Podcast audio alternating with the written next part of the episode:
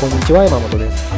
少し難しい本がある生活ラジオ。この番組は哲学書や思想書などに興味ある方が私も読んでみようかなと思うきっかけを提供する番組です。それでは158回目です。よろしくお願いします。今日はですね外から眺める勇気っていうものをねちょっと語ってみたいと思うんです。あのもしあなたが今会社員ですごく毎日が辛いっていうんであればちょっと無責任なこと言いますね。僕は一回その組織から出ちゃってもいいと思うんです。出た経験を何度もしてる僕からの意見ですけどね。なのでちょっと無責任あなたにとったら無責任かもしれない意見に聞こえるかもしれないけど僕の経験上別に外に出逆にねそんなに辛いんだったら外に出ちゃえばって思うんですね。あのそのね辛いのは分かるんですその気持ちも。でじゃあ外に出たからって自分が何していいかもわからないって気持ちもわかるんです僕が実際そうだったからでもすごくね当たり前なんですけど今あなたがいる環境が全てじゃないんです。きっとねなぜやめられないのかってその何していいかわからないっていうのもあるのかもしれないけど大きな原因はお金だと思うんです。やっぱり仕事に行かないと生活できないですよね。食べるもそう飲むもそう電気とかガスとかの光熱費もそうお金がないと生きていけないわけですよ。その意味で言うとやっぱり働かなきゃいけない。ただ働く場所はいっぱいあるんです。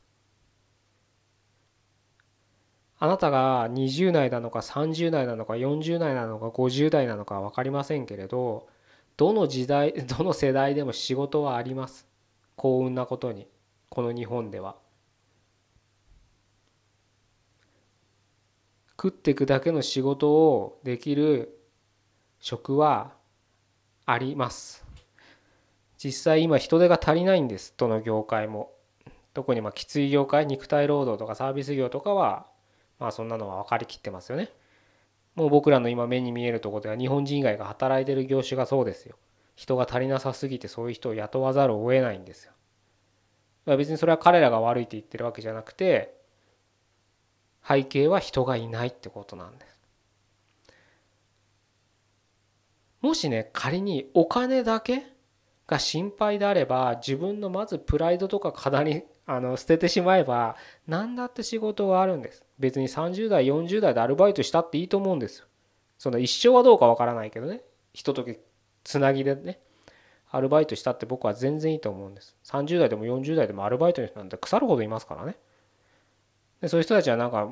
どうしようもなく生きてる人がほとんどなんですけどまああなたの場合はきっとまあつなぎになると思うんですよそういう経験も。でそれはねそれで僕は全然いいと思うんです。今が本当にきついんであれば。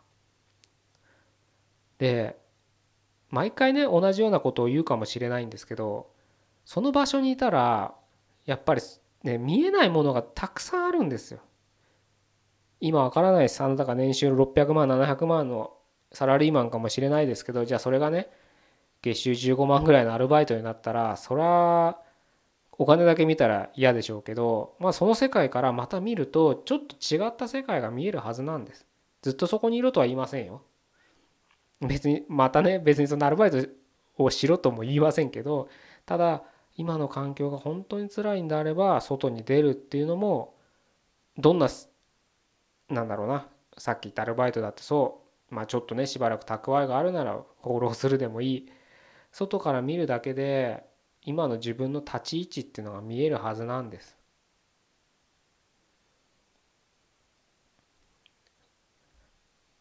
別に自分探しの旅をしろってわけじゃないですよ。そんなもんやるだけ無駄だと思ってるんで僕は。ただ本当にきつい状況にいてしまう人がいるっていうのは僕は分かるんです。それは自分もそうだったし周りを見ててもそう思ってたんです。でもさっき言ったお金の問題とか家族の問題ローンの問題とかいろいろあってそこにいざるを得ないそれでも何も考えずに愚痴だけ言って過ごしていけるっていうんだったらそれはそれでいいと思うんです。そういった人生ですか。でもそれじゃあちょっと嫌だなと。もっと何かをね何をしていいかわからないけど何かを探す流し何かを探したいっていうんであれば外に出る勇気っていうのは大切かなと思うんです。